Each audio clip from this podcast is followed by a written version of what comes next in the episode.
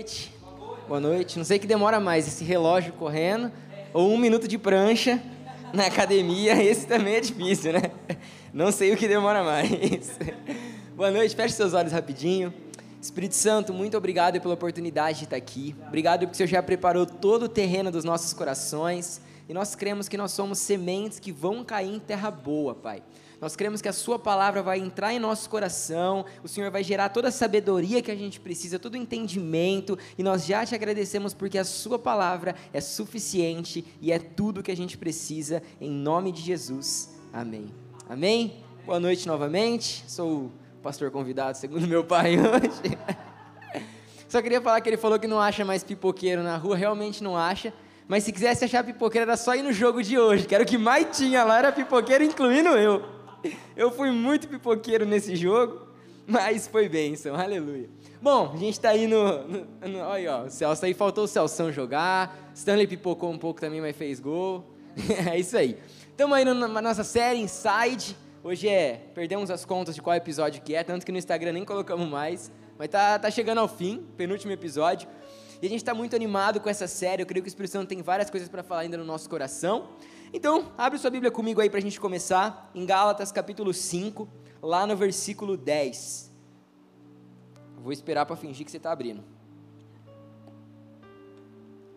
Gálatas 5, capítulo 10, diz assim: Estou convencido no Senhor de que vocês não pensarão de nenhum outro modo. Aquele que os perturba, seja, seja quem for, sofrerá a condenação. Opa, peraí, que minha Bíblia está errada aqui. Gálatas 5, 10. Oh, peraí, peraí, que minha Bíblia errou aqui. Vou te falar para você abrir em outro versículo. Tá... Essa aqui tá. Peraí que eu vou me achar aqui. Oh, agora foi, agora foi.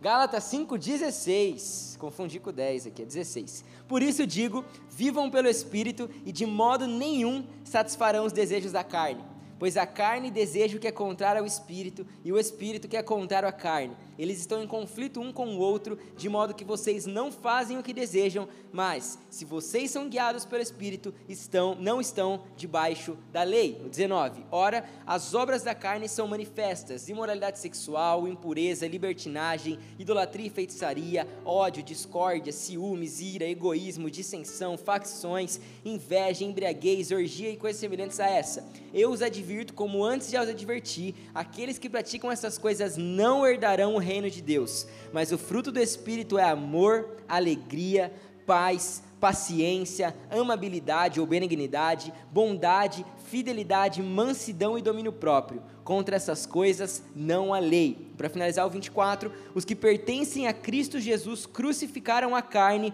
com suas paixões e os seus desejos. Amém?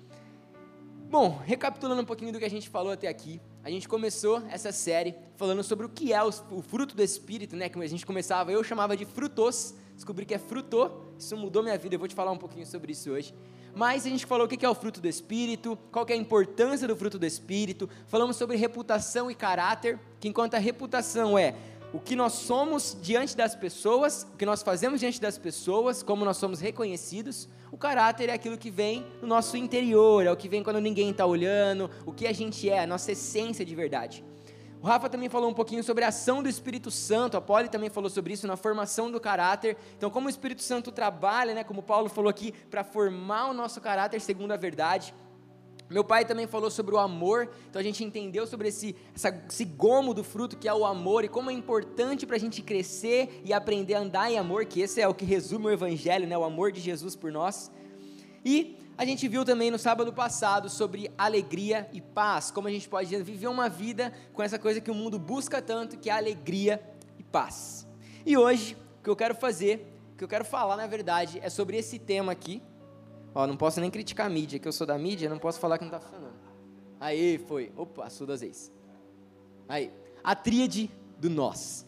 A tríade do nós. Essa palavra ela chocou um pouco o meu coração quando eu pensei em tríade, porque esses, esses três gomos do fruto aqui, eles são muito conectados. Você vai ver quando a gente vai falando, eles são três gomos aqui que envolve muito nosso relacionamento com as pessoas. É claro que o fruto é sempre para isso, pensando no nosso próximo, mas se a gente for olhar, por exemplo, o domínio próprio, é algo para mim. Eu preciso gerar o domínio próprio, não só para eu não brigar com alguém, mas também para eu crescer em fé.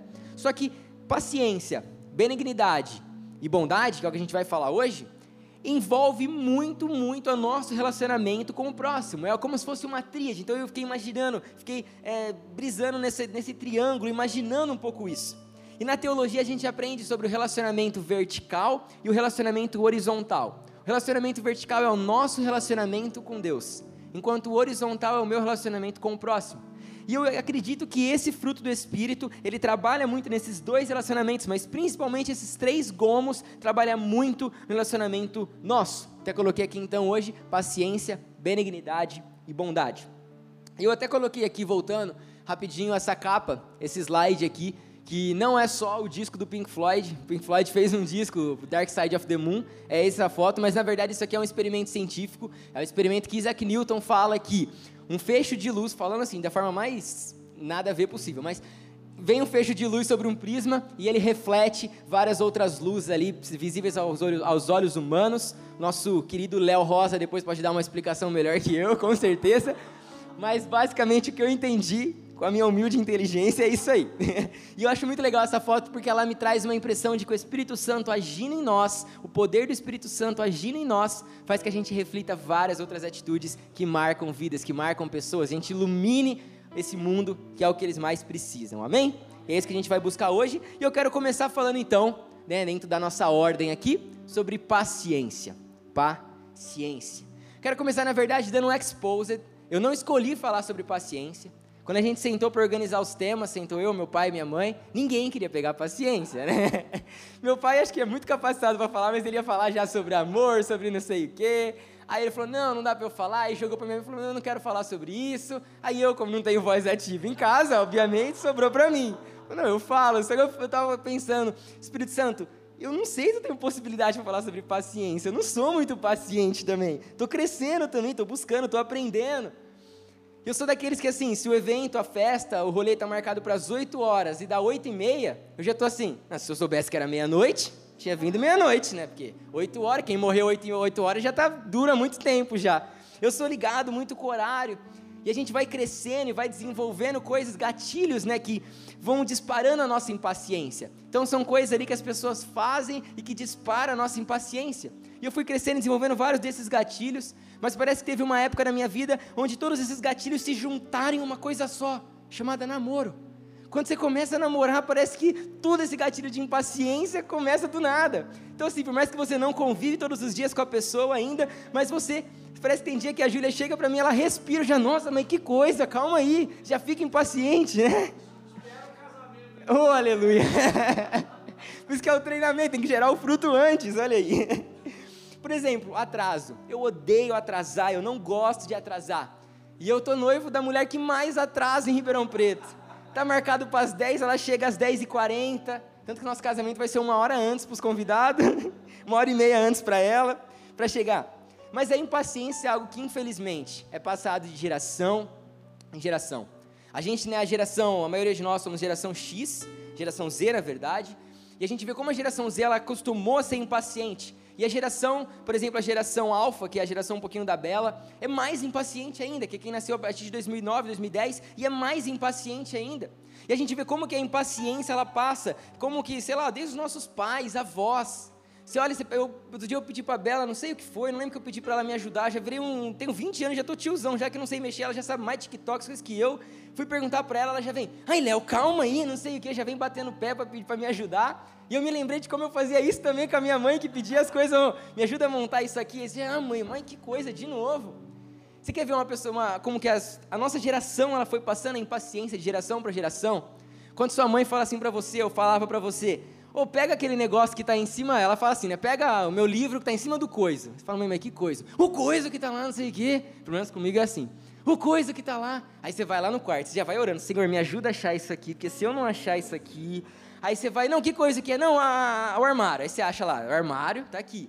Aí cadê o livro? Aquele livro some. Parece que o inimigo foi, sumiu o livro para não achar. Fala, mãe, o livro não está aqui. Fala, como não está aqui? Eu coloquei. Aí ela fala aquela bendita frase significativa: se eu for aí achar, eu vou esfregar na sua cara.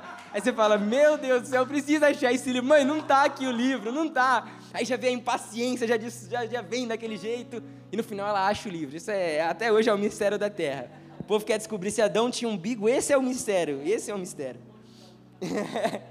Mas enquanto eu escrevi esse sermão aqui, eu vi então o quão a paciência é algo necessário, é quanto a gente precisa de paciência, o Espírito Santo precisa gerar isso no nosso coração, é necessário. Paciência fala muito de relacionamento com o próximo, a gente precisa aprender a se relacionar com as pessoas. A gente está num mundo que cada vez mais não sabe se relacionar, e a gente precisa aprender sobre isso. E eu estava aqui lendo também e eu me lembrei de Atos 19, eu até coloquei no slide para a gente ler. Fala assim rapidinho. Enquanto Apolo estava em Corinto, Paulo, atravessando as regiões altas, chegou a Éfeso. Ali encontrou alguns discípulos e lhes perguntou: Vocês receberam o Espírito Santo quando creram? Eles responderam: Não, nem sequer ouvimos que o Espírito Santo existe. Só para te contextualizar um pouquinho, Paulo tinha acabado de chegar nessa cidade de Éfeso e ele viu ali os discípulos e logo as primeiras perguntas que a Bíblia fala que Paulo fez foi: Peraí, vocês receberam o Espírito Santo? E eu fiquei imaginando o que, que esses discípulos estavam fazendo, para mesmo sendo discípulos, Paulo ter que chegar e perguntar: Vocês receberam o Espírito Santo? Eu imaginei, será que essa pergunta me levou um pouco a pensar? Será que se Paulo tivesse vivo hoje e ele passasse um dia com você na sua faculdade, será que no final do, do, da sua aula ele ia chegar para você e falar assim: Deixa eu te perguntar, você por acaso recebeu o Espírito Santo? Será que se Paulo tivesse acesso ao seu histórico de conversas no WhatsApp, ao seu histórico de pesquisa no Google, ele ia chegar para você e falar assim: você por acaso recebeu o Espírito Santo? Porque é incompatível a ideia de uma pessoa nova criatura que recebeu o Espírito Santo, que tem o Espírito Santo habitando nela, não demonstrar esse fruto, nem que seja pouquinho. Mas, embora infelizmente seja incompatível, não é impossível. Porque a Bíblia fala e a gente aprende tanto na Atos e na Alfa sobre o homem carnal. O homem carnal é o homem que ele é nova criatura, mas ele não vive a nova criatura, ele não vive segundo a palavra. Ele é transformado, mas a transformação não está refletida em cada ato dele, em cada hábito dele. Ele não está vivendo esse fruto do Espírito aqui, mesmo já tendo o fruto habitando nele, mesmo tendo o Espírito Santo habitando nele. Então é algo que a gente precisa mudar, a gente precisa crescer, precisa ser diferente. Eu lembro uma vez, a nossa geração está doida, eu lembro uma, é, esses dias atrás, a minha capinha quebrou, precisei comprar uma capinha, entrei no Mercado Livre, e eu deixei de comprar uma capinha que eu queria porque não estava com envio full. Ou seja, não enviava em um dia, demorava dois. Eu falei, não, tá muito demorado isso aqui, não vou comprar mais a capinha. Um dia de demora a mais. Cara, na, sei lá, na época dos nossos avós, tinha, era, era carta. Carta, na época dos nossos pais já era carta. Eu lembro que meu pai tinha um montão de selo, era assim, não mente não. Era, meu pai tinha um montão de selo, aquele selo do Rio de Janeiro, é selo de coisa, tudo quanto é coisa. E cara, chegava em 15 dias, 30 dias, mais para trás era pombo correio, demorava meses para chegar. E olha aqui, o que, que a gente está agora? A gente tem um segundo, já tem informação e a gente está impaciente.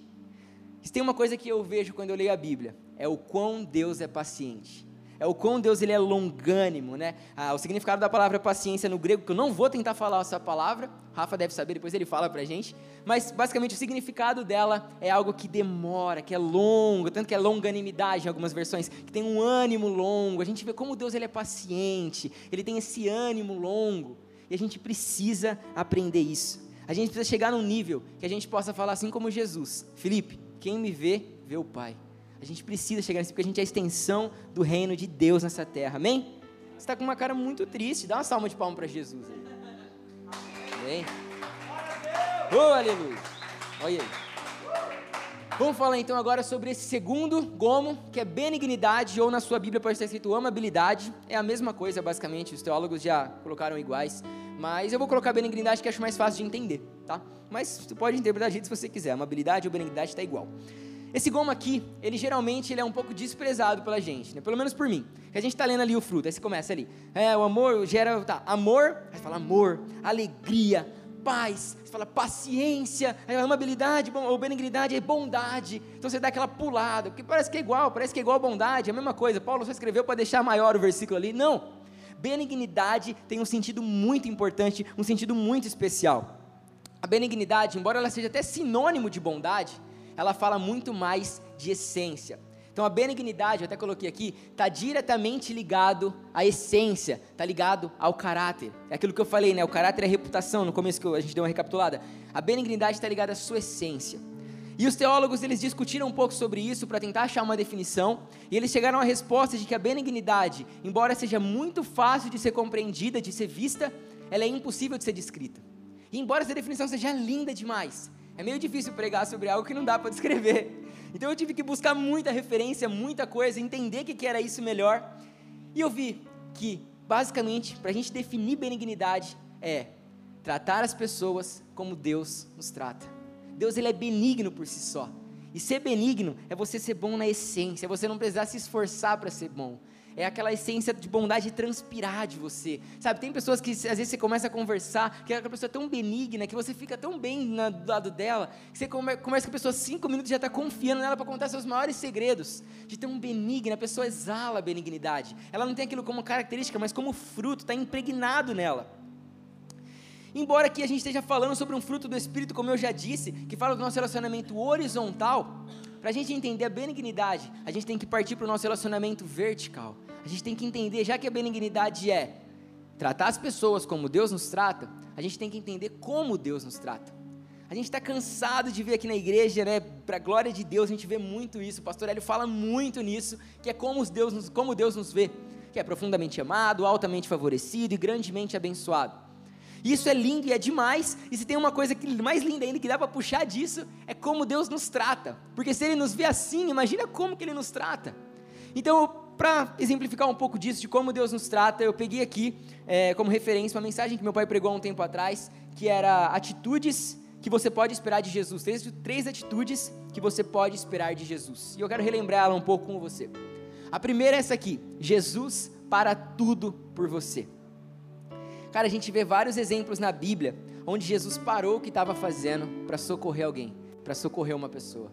A gente vê vários e vários e vários exemplos que Jesus, mesmo tendo uma missão principal, que era morrer na cruz e ressuscitar, porque Jesus ele tinha essa missão. Jesus ele podia ter vindo aqui na terra e falar assim: Eu vou ficar numa caverna, na hora que eu der 33 anos, que é a hora que o pai escolheu, eu vou lá, pum, crucifico, morri. Ele poderia ter feito isso, ele ia nos, nos restaurar da mesma forma, ressuscitar já era. Só que não, ele sabia que, embora ele tinha uma missão principal, Jesus sempre foi movido por propósito. E o propósito dele era ser o Salvador. Então, mesmo que ele estava focado ali na cruz, focado na missão, nada tirar o foco dele. Pedro veio falar: Não, mas Jesus, você não vai conseguir isso. Não, não, Pedro, vai, vai para lá, porque eu estou focado. Só que, mesmo focado, ele sabia que na direção que ele estava tinham pessoas que iam precisar que ele parasse para ajudar.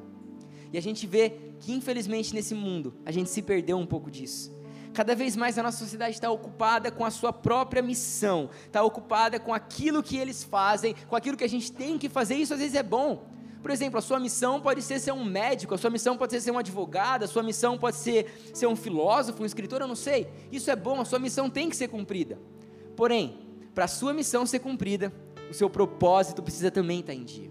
O seu propósito também precisa estar em dia. E a gente vê aqui que a maioria das pessoas, elas estão muito focadas no seu umbigo, na sua missão, do que é necessário ser feito, e esquece de que, embora a gente tenha missões e propósitos diferentes, a essência é o mesmo, amar o próximo. Amar o próximo é o que Jesus falou, né? O novo mandamento vos dou, ame o seu próximo como eu vos amei.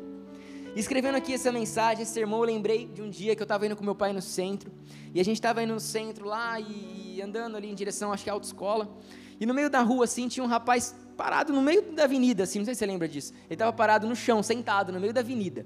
E aí todo mundo passando nele, os carros, desviava dele e seguia caminho. Inclusive a gente fez isso, a gente desviou dele e seguiu o caminho. Eu comecei a conversar com meu pai sobre isso.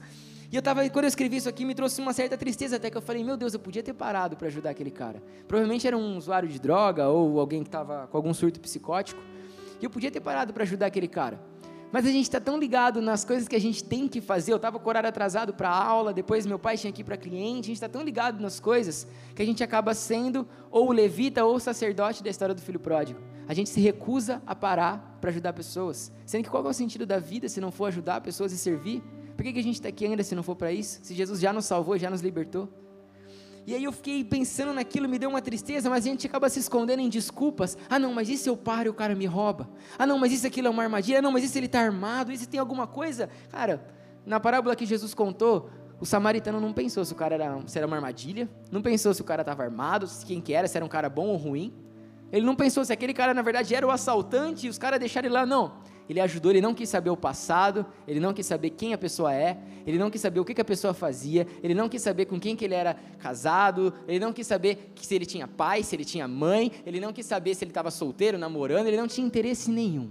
Ele só quis ajudar e amar o próximo e trazer mudança para as pessoas. É isso que a gente foi chamado para fazer. É o que eu vou falar um pouco no tópico 2.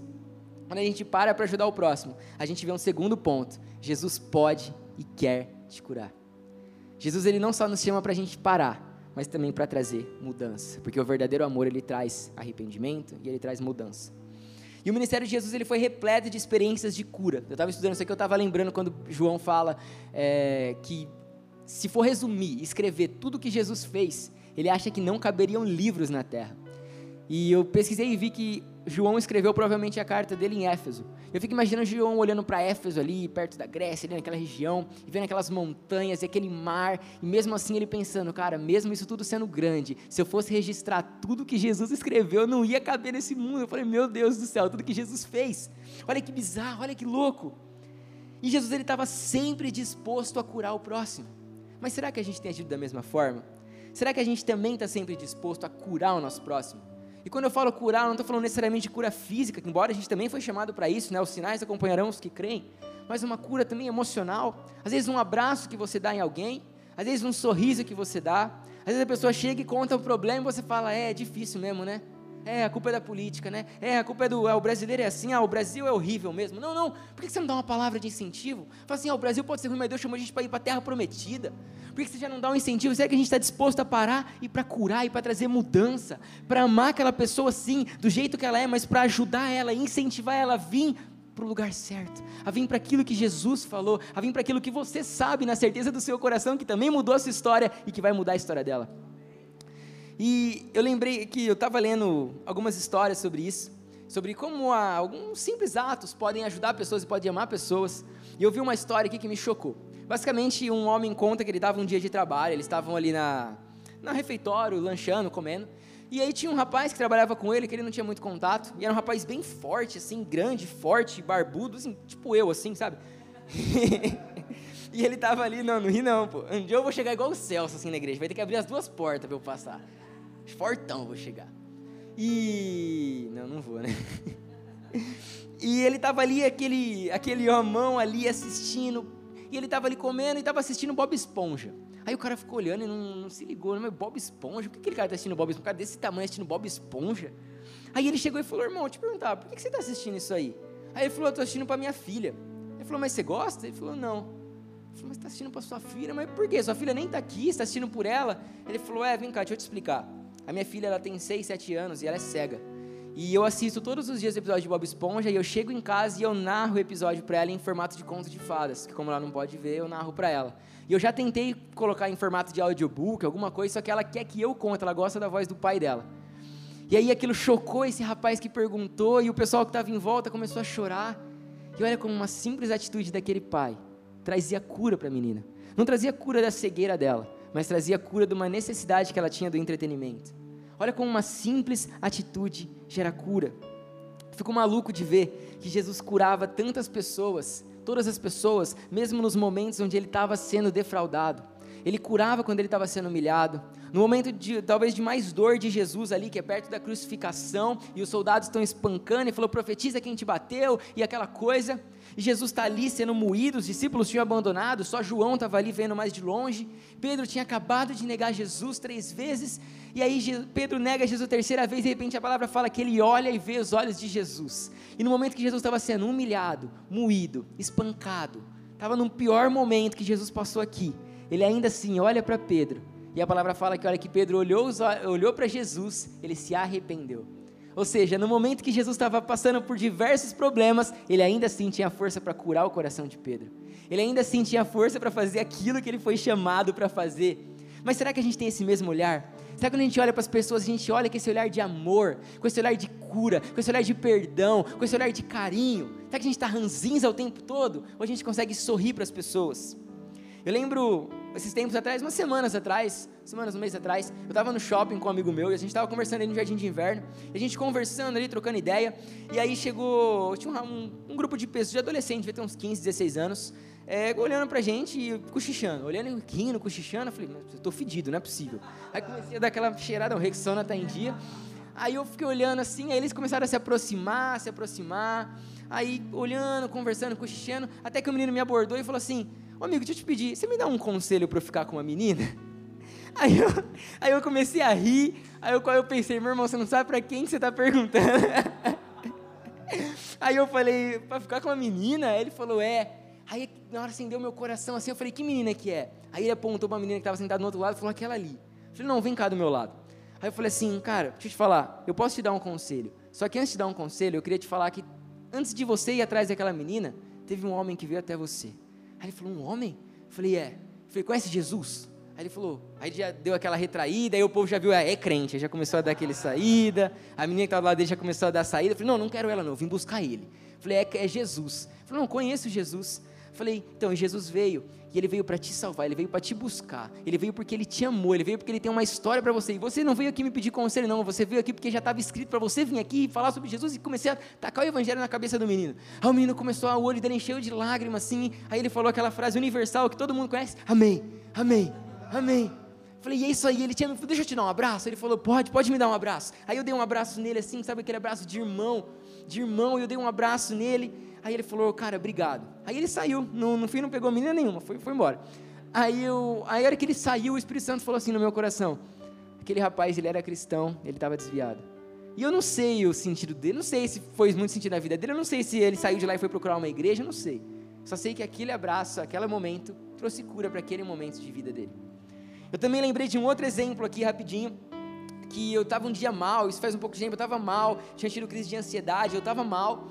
E aí eu pedi, tinha ficado com a Bela em casa, pedi comida, aí chegou, a gente pediu frango, beleza, aí chegou o entregador. Aí eu desci, eu tava um dia mal, sabe aquele dia que você, Senhor, eu sei que você me ama, eu não quero saber, eu tô, tô mal, quero ficar mal, quero ficar mal.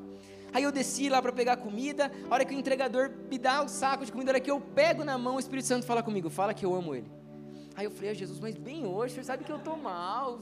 Eu queria saber que eu sou amado, não falar para os outros. Aí eu falei, não, mas eu sou servo. Aí eu peguei assim, ele estava saindo, indo para a moto. Falei, irmão, vem cá. A hora que você me deu o saco, Jesus pediu para te falar que ele te ama.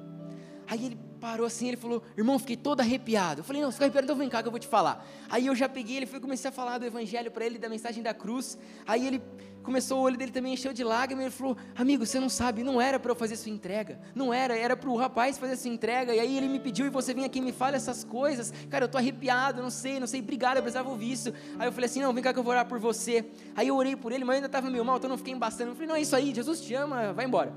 Mas a hora que eu saí dali, aquele peso saiu assim o recado foi dado. Minha parte foi feita, mesmo no momento que eu estava com dor, Jesus me usou para curar. Eu falei, meu Deus, hoje eu precisava disso e parece que minha cura veio agora. E é bizarro isso, é bizarro isso. A gente tem que estar sempre disposto a parar por pessoas, a transformar pessoas em nome do Espírito Santo, em nome de Jesus, pelo poder do Espírito Santo e a amar pessoas. Esse é o terceiro ponto aqui. Jesus ele não te ama mais quando você está lendo a Bíblia do que quando você está jogando videogame. Ele te ama sempre, o tempo todo. É claro que tem momentos onde ele pode se manifestar para você, momentos que você não está dando lugar. Mas ele te ama sempre do mesmo jeito. Mas será que a gente age da mesma forma? Será que a gente consegue amar aquela pessoa quando a gente está andando no shopping e aí o cara esbarra no seu tênis e seu calcanhar sai para. Agora eu fiz agora aqui, ó. E seu calcanhar ele sai para fora. Será que você consegue amar aquela pessoa dessa forma? Será que você consegue olhar nos olhos da, daquela pessoa que te atende mal, na, sei lá, em algum lugar que você está, a pessoa te atende mal, você consegue olhar nos olhos dela e amar? Você consegue amar o cara que corta a sua fila no shopping, na comida, na praça de alimentação? Isso que a gente está falando aqui está diretamente ligado ao terceiro e último gomo: bondade.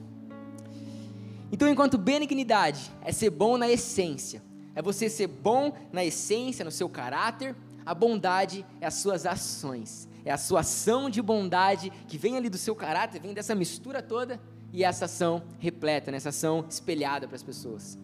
É louco que é impossível ter o gomo da bondade sem ter o gomo da benignidade. Que também é impossível sem ter o gomo do amor. Ou seja, é um fruto só. Ninguém vai no mercado e compra uma maçã ao meio. A gente compra a maçã inteira. Porque é o fruto inteiro. O Espírito Santo, quando ele veio morar sobre nós, que conhecemos Jesus e que entregamos a vida para ele, ele veio com o fruto inteiro. E esse fruto ele só precisa agora ser cultivado, amadurecido ali para ficar espalhado para as pessoas. Então eu posso até ter uma característica de uma pessoa boa, mas eu não consigo ser uma pessoa boa sem a ação do Espírito Santo. A Bíblia ela mostra sobre duas, uma pessoa em especial que foi boa, que ela chama de boa, ela fala, essa pessoa foi boa, ela era boa, cheia do Espírito Santo, e é Barnabé. E Barnabé, ele exalava essa bondade, ele tinha esse fruto e ele exalava a bondade. E ele, a Bíblia mostra ele, como ele investia em Paulo, ele investia em pessoas, ele investia, ele amava, ele investia em João Marcos. Aí João Marcos saiu, não quis mais ficar com Paulo, depois ele voltou, pega João Marcos de volta. Era uma doideira, mas ele amava, ele era, ele era bom, ele era benigno, ele sabia ser bom. E o Evangelho é um convite diário para a gente aprender a andar em bondade. E andar em bondade, basicamente, é andar em amor, investir em pessoas e andar em perdão. A bondade, ela nos chama a investir em pessoas. Jesus, ele teve um ministério que durou em média aí três anos, né? Os historiadores falam que começou a pregar com 30 e morreu com 33. Ressuscitou com 33. Em três anos, ele formou 11 homens que pregaram o Evangelho. A gente só conhece o Evangelho hoje por causa daqueles 11 homens que Jesus formou. Olha como Jesus investiu em pessoas. Ainda tem alguns que falam que dos 11, dos 12 apóstolos de Jesus, né, tirando Judas, 11, só Pedro era maior de idade. Então Jesus investia em jovens, em adolescentes, ele acreditava, ele sabia da dinamicidade que os adolescentes tinham, do poder, do dínamos que ia, usar, que ia ser usado na vida deles. Jesus investia naquelas pessoas. Andar em bondade, muitas vezes é você pegar as ofensas, é pegar os defeitos da pessoa, é você pegar tudo isso, ignorar, e pegar as qualidades dela e falar: Eu vou investir nisso aqui. É doido porque a gente foi acostumado a valorizar os defeitos e a ignorar as qualidades na escola. Se quando você, eu, por exemplo, sempre fui ruim em matemática. E eu chegava às vezes com a nota meio ruim em matemática e minha mãe falava: "Vai estudar matemática". Só que eu tirava 10 em história sempre. E se você for parar para pensar, o que, que é melhor? Pegar a matemática e tentar só equilibrar um pouquinho para eu ficar na média e focar em história, que é o que eu sou bom e eu vou conseguir ter um talento bom nisso, talvez ser um historiador, talvez ser alguma coisa do tipo, ou fazer eu forçar a estudar matemática e ignorar a história que eu sou bom. O que faz mais sentido, obviamente, é você pegar e focar naquilo que você é bom. E o que você é ruim, você vai ajustando para ficar equilibrado. Mas o que você é bom, você taca força nisso aí. Só que a gente está acostumado a pegar o defeito da pessoa, a tentar mudar o defeito dela, ficar tentando mudar, mudar, mudar, batendo na tecla e esquece a qualidade. Esquece a qualidade. Mas andar em bondade é investir em pessoas. E para finalizar, andar em bondade também é andar em perdão. Há um tempo atrás eu discuti com uma pessoa muito importante para mim. E é aquela discussão, aquela coisa, e parece que em discussão começa a vir coisa do passado, e você começa a jogar. Acho que Satanás fica só ali no cantinho ali esperando. Que começa a discussão, ele começa a jogar seta lá. Lembra disso aí? Você nem lembra mais. Mas em 1994, você lembra que você pegou. Não. Aí você começa a jogar. E aí passou aquela discussão, aquela coisa, a gente fez as pazes, e eu fiquei pensando ali, Espírito Santo, eu fiquei mal, o Espírito Santo começou a gerar aquela, aquela tristeza que a palavra fala, que gera arrependimento. Começou a gerar esse arrependimento no meu coração. Falei, Senhor, eu achei que eu tinha perdoado isso aí. Eu achei que eu já tinha perdoado essas coisas, não é? Não me não estou magoado. Eu te prometo, eu não estou magoado com isso. Você conhece meu coração. Aí o Espírito Santo, né, nosso amigo tão especial, falou assim comigo: Perdão é decidir perdoar todos os dias. É decidir andar em perdão contínuo. Perdoar não é só uma vez. Às vezes você está aqui você perdoa uma pessoa, mas você vai ter que perdoar ela todos os dias. Toda vez que vir na sua mente, você vai ter que lembrar: não, eu perdoei, não vou pensar. Satanás sai correndo daqui que eu já perdoei. Você vai ter que lembrar, porque perdoar é andar em perdão contínuo. E aí o Espírito Santo me lembrou também daquela passagem em Miquéias, que fala que Deus fala assim: dos seus pecados não me lembrarei mais. E é louco que Deus, na sua onisciência, Ele conhece tudo que você fez até agora, conhece o que você vai fazer, conhece tudo. Só que mesmo assim, ele decide não se lembrar do seu pecado quando você se arrepende genuinamente. Ele decide não se lembrar, ele fala assim: Eu sei o que você fez, mas a minha misericórdia se renova toda manhã. Você se arrependeu genuinamente, você mudou, então a partir de agora eu decido não me lembrar. A palavra até fala que, para nós que estamos em Cristo Jesus, Satanás não tem mais autoridade para chegar e nos acusar diante de Deus. Não pode chegar e falar assim: Ei, você lembra? Você está aí, ele está te adorando, mas você lembra que em 90 anos atrás ou no mês passado ele viu pornografia? Você lembra que no tal dia ele fez isso? Você lembra que ele fumou aquele baseado? Você lembra que ele se embebedou? Não, não pode, porque se nós estamos em Cristo, você mudou genuinamente, se você se arrependeu genuinamente, não existe mais escrito de dívida, foi rasgado e Deus não se permite lembrar. A gente tem que aprender então, na bondade, a decidir não se lembrar dos pecados que os nossos próximos fizeram para a gente também. A não se lembrar dos nossos que a gente já se arrependeu e no dos próximos também. Mas então a gente entra agora, então se você quiser subir, a gente entra agora para a parte final dessa mensagem, que é uma grande pergunta. Léo, gostei disso, isso é muito bom, preciso gerar benignidade, bondade, paciência. Porém, como eu faço isso? Como eu faço isso? Parece que é uma missão impossível. O que, que eu vou fazer? Como que eu faço isso? E a grande verdade é que tudo que eu falei aqui, tudo que a gente falou no decorrer dessa série, que vai ser falado, é impossível sem o Evangelho. É impossível sem Jesus. A gente tem na história vários filósofos, historiadores que vieram com várias filosofias para tentar mudar. A gente tem Gandhi, que veio com a filosofia da não violência. A gente tem o, o, filósofo francês Miller, que também veio com a não violência. A gente tem vários e vários métodos que vêm. A gente vem com a direita com uma ideia, a esquerda com uma ideia, o centro com uma ideia, tudo com uma ideia diferente. Mas nenhum deles conseguiu entender que essa mudança ela é impossível se ela não for feita de dentro para fora. É impossível você forçar um hábito numa pessoa se essa mudança não vem da natureza dela. Ou seja, para a gente crescer, para a gente desfrutar desse hábito, é impossível se não for pelo poder do Espírito Santo.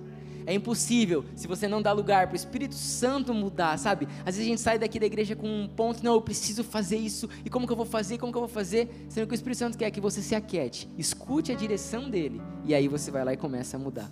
E aí ele começa a gerar. Todos os dias você vai lá, se alimentando da palavra. Cara, eu vejo tanto que eu cresci desde que a gente começou a igreja aqui, tanto que o Espírito Santo começou a gerar no meu coração mudança, o tanto que eu estou mudando dia após dia. Aí você fala assim, Léo, mas então não é possível, não tem alguma coisa que eu deva fazer? Tem uma coisa, eu acho que eu anotei aqui. Olha lá, bondade chama para vestir? Aqui. Os que pertencem a Cristo Jesus crucificaram a carne com as suas paixões e os seus desejos.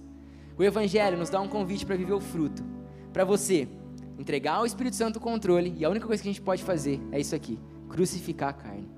Todos os dias, quando a impaciência vem, quando a malignidade vem, quando a falta de bondade vem, quando a, o pecado que foi lá de anos atrás vem, eu pego aquilo lá e eu falo: não, não, isso aqui já morreu. E se está se acendendo é que tem alguma área que está tá viva, então peraí, vamos morrer de novo, vai crucificar de novo. Isso dói um pouco, isso é esforço um pouco. Não é esforço de esforço próprio, mas é aquele esforço de doer e fazer e falar: Jesus, você fez por mim, então tá aqui, eu crucifico a minha carne. Eu crucifico, eu tomo a minha cruz e crucifico a minha carne.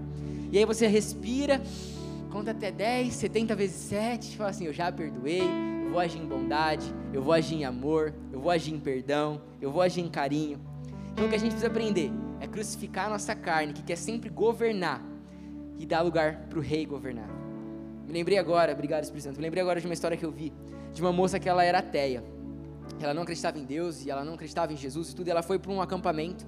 E nesse acampamento, ela estava ali vendo, degustando um pouquinho daquilo que ela ouviu, né, pensando se aquilo era verdade ou não. E ela está pensando sobre Jesus e tudo, e aí uma moça passou atrás dela assim, ela estava sentada, passou, a moça voltou assim, falou: Ó, Jesus é Deus, viu? E saiu. Aí isso aqui a hora que ela falou isso, essa moça ela conta que ela entrou numa visão. Deus deu uma visão para ela e ela viu um trono assim muito lindo, muito lindo aquele trono. E lá tinha um homem sentado que ela tinha certeza, ela sabia no coração dela que era Jesus. Ela viu Jesus ali. Só que ela foi chegando perto e tinha Jesus, ele estava em pé, na verdade, ele não estava no trono. Mas quem está sentado? E tinha uma pessoa sentada no trono. E ela foi chegando, chegando, chegando. E a hora que ela viu bem perto, ela percebeu que quem estava no trono, na verdade, era ela. E aquilo trouxe uma tristeza no coração, porque ela falou: Meu Deus, Jesus é o rei e eu estou sentado no trono? Peraí, peraí, eu estou sentado no trono? E ela entendeu. O Espírito Santo deu a interpretação para ela. O que ela precisava fazer era levantar para que Jesus sentasse no trono. E às vezes é o que a gente precisa fazer: pegar nossos sentimentos, a nossa carne, levantar para que Jesus venha sentar no trono. E a partir da obra dele, a gente vai ver cada uma desse, desses gomos, desse fruto sendo gerado em nosso coração. Amém? Você está animado?